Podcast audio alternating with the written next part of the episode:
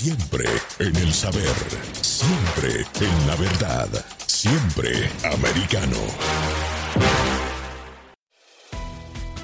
Estamos de vuelta con la revista informativa de Mañana con Americano, junto a Gaby Peroso y Jolly Cuello, por Americano. Y continuamos con más aquí de Mañana con Americano y vamos a hablar de la decisión de un juez federal que impidió temporalmente que la administración de Joe Biden pusiera fin a esa restricción al título 42, la política fronteriza que permite la deportación rápida. Y para profundizar en este tema vamos a conversar con Sergio de la Peña. Él es coronel retirado de la Fuerza Armada de Estados Unidos y ex subsecretario de Defensa para Asuntos del Hemisferio Occidental. Muchísimas gracias por acompañarnos. Buenos días, Yoli. Gaby, es un placer estar con tu red de audiencia.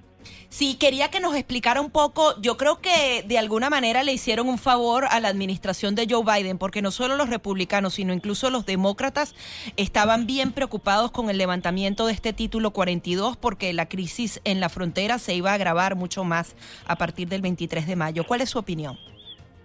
No, claro que sí, esto sería una cosa muy severa porque eso elimina uno de las de los obstáculos que existe para que pueda entrar gente sin controles. El, pero eh, lo que también entiendo es que hoy la Corte Suprema va, a tratar ese tema para darle más resolución al más alto nivel. Lo que pasa es que eh, la capacidad que tiene el Departamento de Seguridad a la Patria eh, de, de, detención es de 34 mil, 35 mil personas.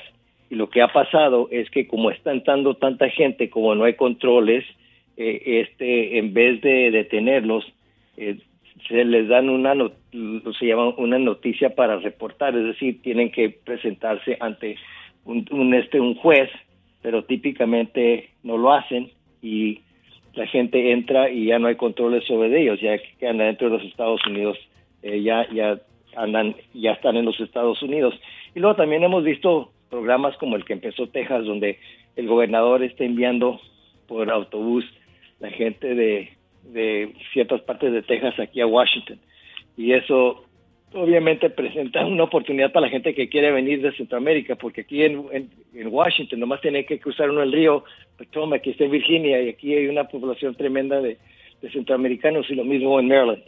Así que eh, tiene que haber una solución más, más factible, algo que, que tenga más, más viabilidad. Y lo que hemos visto hasta este momento es que no existe eso.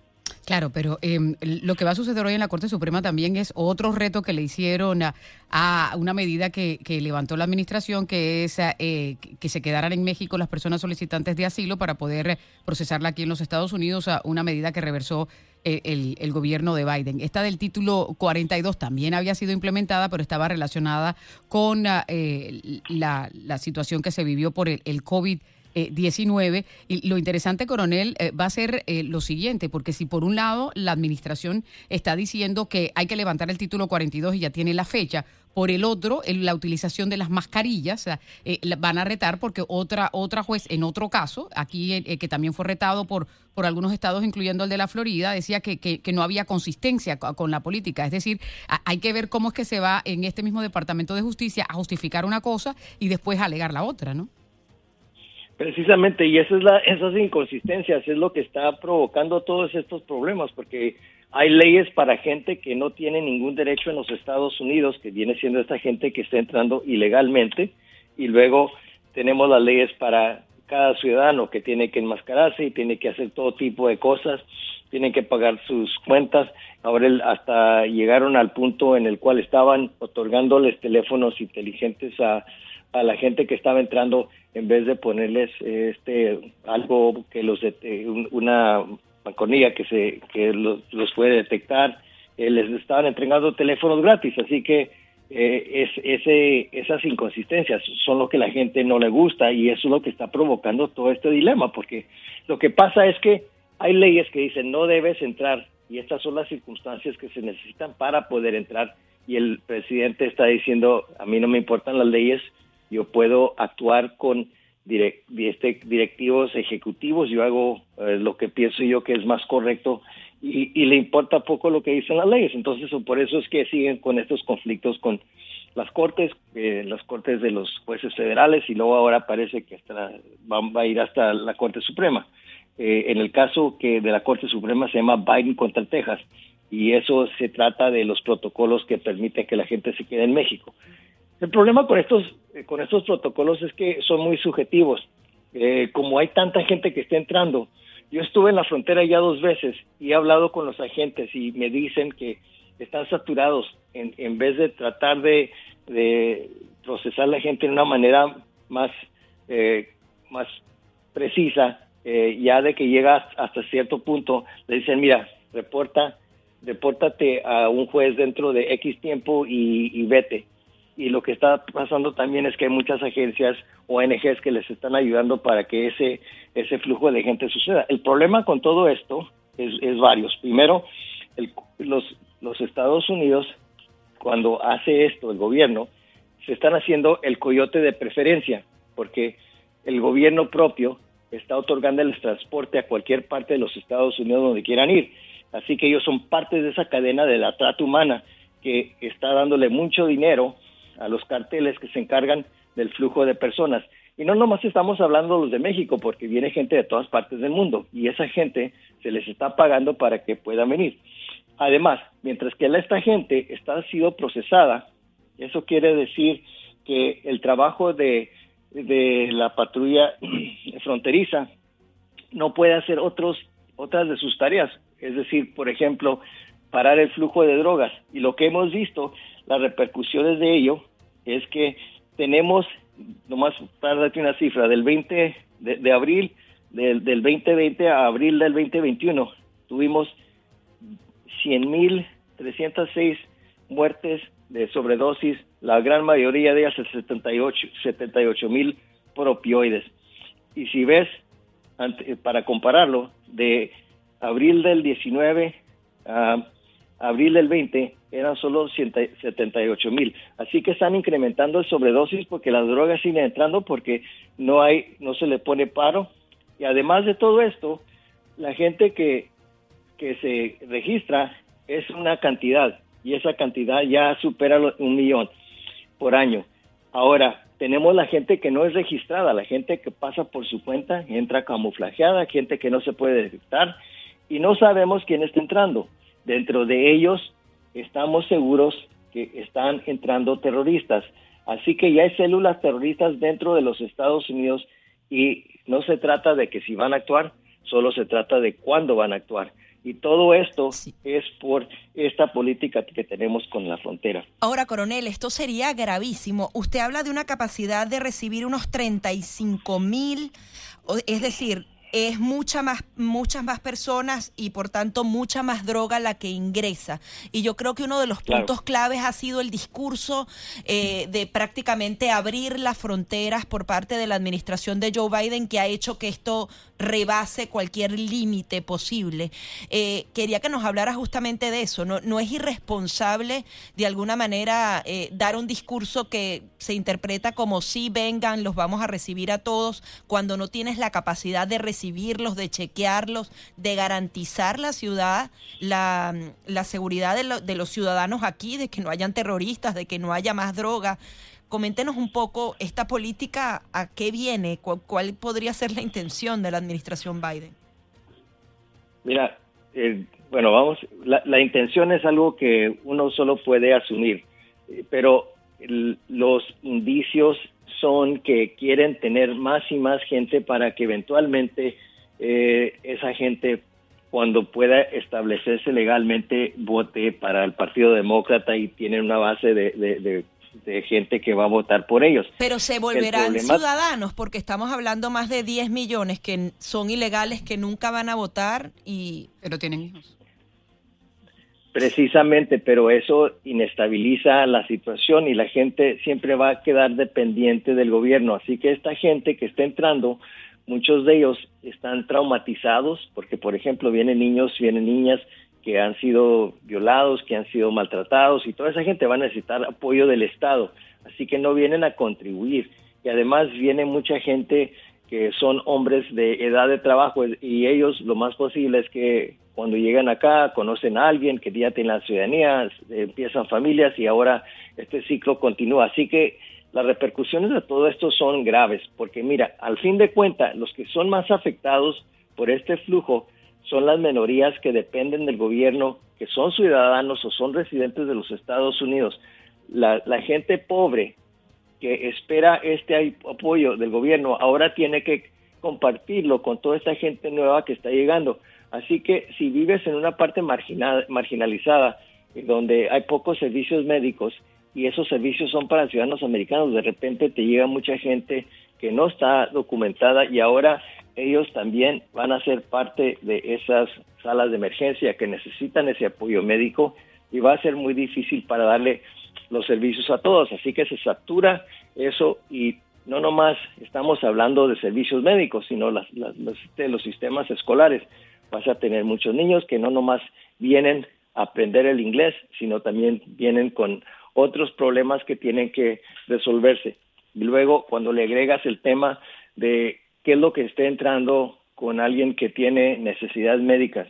Cuando yo emigré de México, a los cinco años, duramos, cinco, duramos un año para arreglar todos los papeles para poder venir a los Estados Unidos.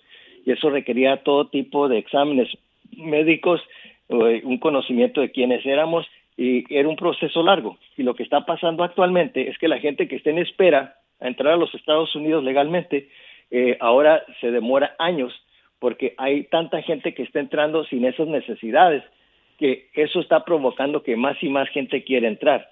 Y llega el punto de saturación y estamos a ese momento.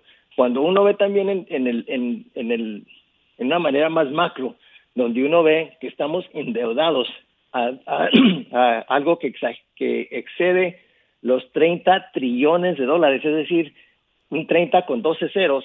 Eh, eso quiere decir que cada hombre, niño, mujer en los Estados Unidos tiene una deuda de 90 mil dólares. Así que eso te da una idea de tan endeudados que estamos. Y ahora que vemos que la economía está empezando a fracasar, esto es grave. Así que cuando le agrega todo eso a un, a un esquema en el cual ya has mencionado en, tu, en tu programa anterior, que estamos hablando de Ucrania, donde hay inestabilidad mundial, donde hay conflictos que puedan producir todavía un flujo más grande de inmigrantes, ya te imaginas, y no nomás es para los Estados Unidos, sino para otras partes del mundo, pero en los Estados Unidos es donde nosotros estamos preocupados y eso es lo que estamos enfrentando hoy en día. Claro, y una de las dificultades, eh, eh coronel, es que eh, Estados Unidos eh, poco se ha interesado por, por, por, sus vecinos, ¿no?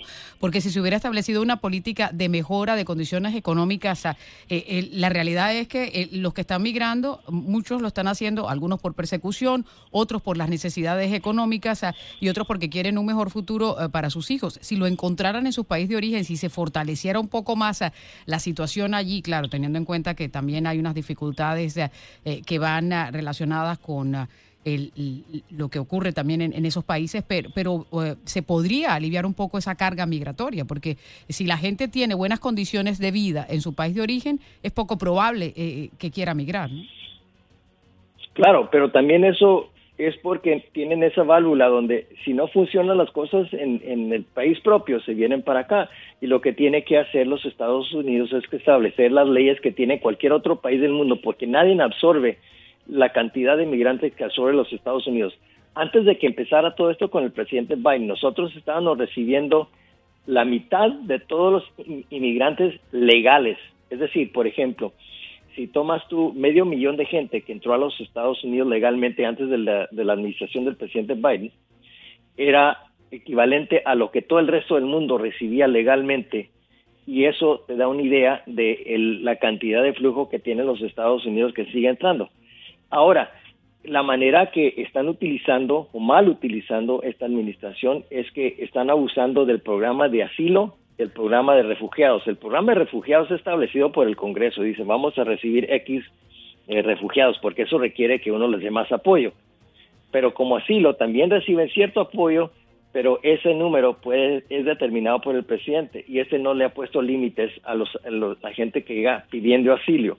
Y lo que sabe la gente que viene, aunque vienen principalmente por razones económicas, si dicen ciertas palabras como yo me siento perseguido en mi propio país, y pienso que me van a maltratar, entonces uno no puede cuestionar eso. Ahora se le entrega a, una corte donde tienen que ir ante un juez para determinar si tienen un caso viable. Lo que pasa es que ya, los agentes no tienen la, capacidad de, de, averiguar si esa persona tiene un caso, eso se lo deja a un juez, le dan permiso, para que entre, ya de que entra se queda acá y si reportan bien y si no reportan aquí están. Sí, ahora coronel, ya se nos agota el tiempo, pero el tema de seguridad nacional, los enemigos de Estados Unidos, por ejemplo China, a través de el envío masivo de drogas eh, tendría una incidencia importante para Estados Unidos. ¿Qué tipo de control se está poniendo y si nos puede poner en perspectiva cuánto está ingresando en drogas desde ese país? Mira, las drogas son eh, una tremenda una tremenda capacidad que, o cantidad que está entrando, porque la, la manera que entran es en producto final que vienen directamente de China. Como para darte un ejemplo, eh, el fentanilo es algo que se requiere requiere muy poco para tener su efecto. Si lo comparas con la cocaína, para tener un sobredosis de cocaína tienes que consumir eh, más o menos unos mil miligramos, miligramos. Para la, para la heroína, para que tengas un sobredosis fatal, es como 200 miligramos. Con, con el fentanilo solo necesitas 2 miligramos para que, te, para que mueras. Y eso es una pastilla, ¿no? ¿O como Uno e, es una por hora, pero se hace, típicamente la hacen en pastillas o las insertan, en eh, insertan el, contenido en una pastilla.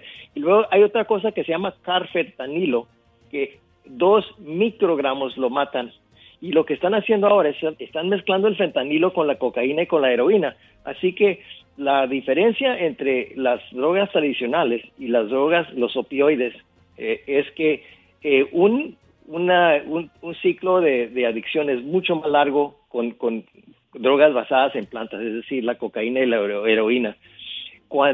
De primer uso a completa adicción es tremendamente más corto con estos, con estos productos de opioides como fentanilo y, la, familia de, estas drogas. Y eso viene de, China. Los productos vienen ya hechos de China porque hay sistemas que se pueden utilizar en, la, en, en, el Internet donde pueden conseguir todas estas materias. Y también otra manera es que está llegando la, los componentes para la droga. Llegan a México. En México eh, este, forman el fentanilo y lo envían a los Estados Unidos. Y antes, como tenían que llevar toneladas de, marihuana o, toneladas de cocaína, ahora esto se puede hacer en algunos kilos y una tiene una cantidad tremenda para envenenar a un montón de gente. Y es lo que está pasando. Lo que, si uno lo puede comparar, es como una, la guerra del, del, opio que se llevó a cabo en China cuando los, los ingleses estaban haciendo adictos a los chinos ahora los chinos se están haciendo adictos al resto del mundo y principalmente a los Estados, Unidos. Esto es grave y va a durar mucho tiempo para resolverse, pero esa es la situación en la cual estamos al momento. Esa es la crisis en la que estamos. Son drogas sintéticas que además son eh, malísimas y, están.